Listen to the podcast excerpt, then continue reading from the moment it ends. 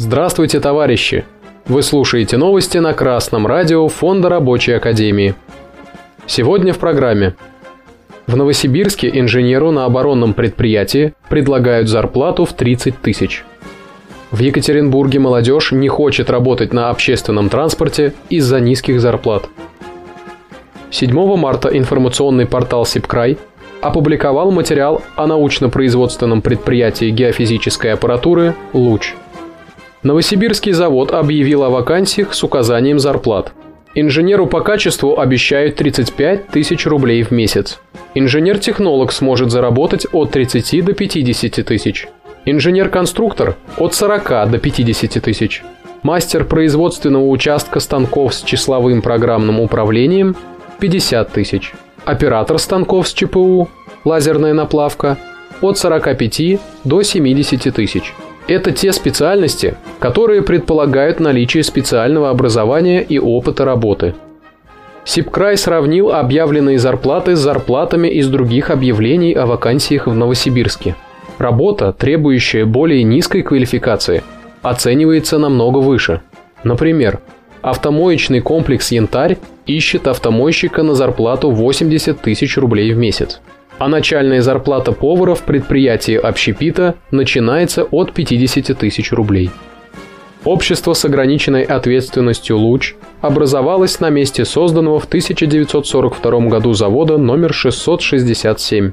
В его цехах с 1942 года выпускались корпуса осколочно-фугасных снарядов 20 и 23 мм и взрыватели для артиллерийских и авиационных снарядов – Сейчас главной продукцией завода является аппаратура для исследований нефтяных и газовых скважин. Однако на начало 2022 года завод продолжал выпускать небольшими партиями радиолокационные взрывательные устройства для артиллерийских снарядов и различных ракетных систем, неконтактные взрыватели для глубинных противолодочных бомб и авиационных ракет, радиовзрыватели к снарядам для зенитной и полевой артиллерии. Завод находится под управлением государственной корпорации Ростех. Ростех был создан в 2007 году для содействия в разработке, производстве и экспорте высокотехнологичной промышленной продукции гражданского и военного назначения. Чистая прибыль предприятия «Луч» в 2021 году составила 467 миллионов рублей. Российская буржуазия разделена на два лагеря – есть компрадорская буржуазия, то есть те, которые наживаются за счет уничтожения российской промышленности и продажи промышленных мощностей за рубеж. А есть и такие капиталисты, которые получают и планируют и дальше получать прибыль от развития российского производства. Цель и тех, и других именно прибыль, а не улучшение жизни трудящихся. Поэтому складывается такая ситуация, когда на оборонный завод не идут специалисты из-за низкой зарплаты. Даже угроза существованию страны, их благополучию и жизни не побудила буржуазию к активным действиям по повышению обороноспособности, то есть к улучшению условий труда и жизни тех, кто эту обороноспособность обеспечивает.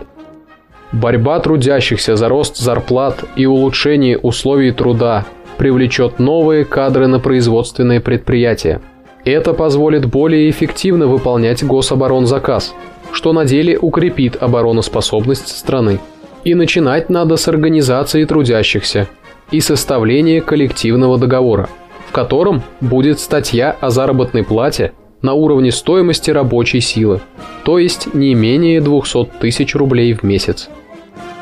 9 марта сайт Екатеринбург онлайн рассказал о том, что в местных транспортных парках не хватает 30% штата. Гортранс готовится поднять зарплату своим сотрудникам на 11-12%. Было объявлено, что это произойдет после повышения цены проезда с 32 до 33 рублей, и цены на билеты уже подняли в конце февраля. Работники и в первую очередь молодежь неохотно идут работать водителями из-за низкой зарплаты и устаревшего транспортного парка.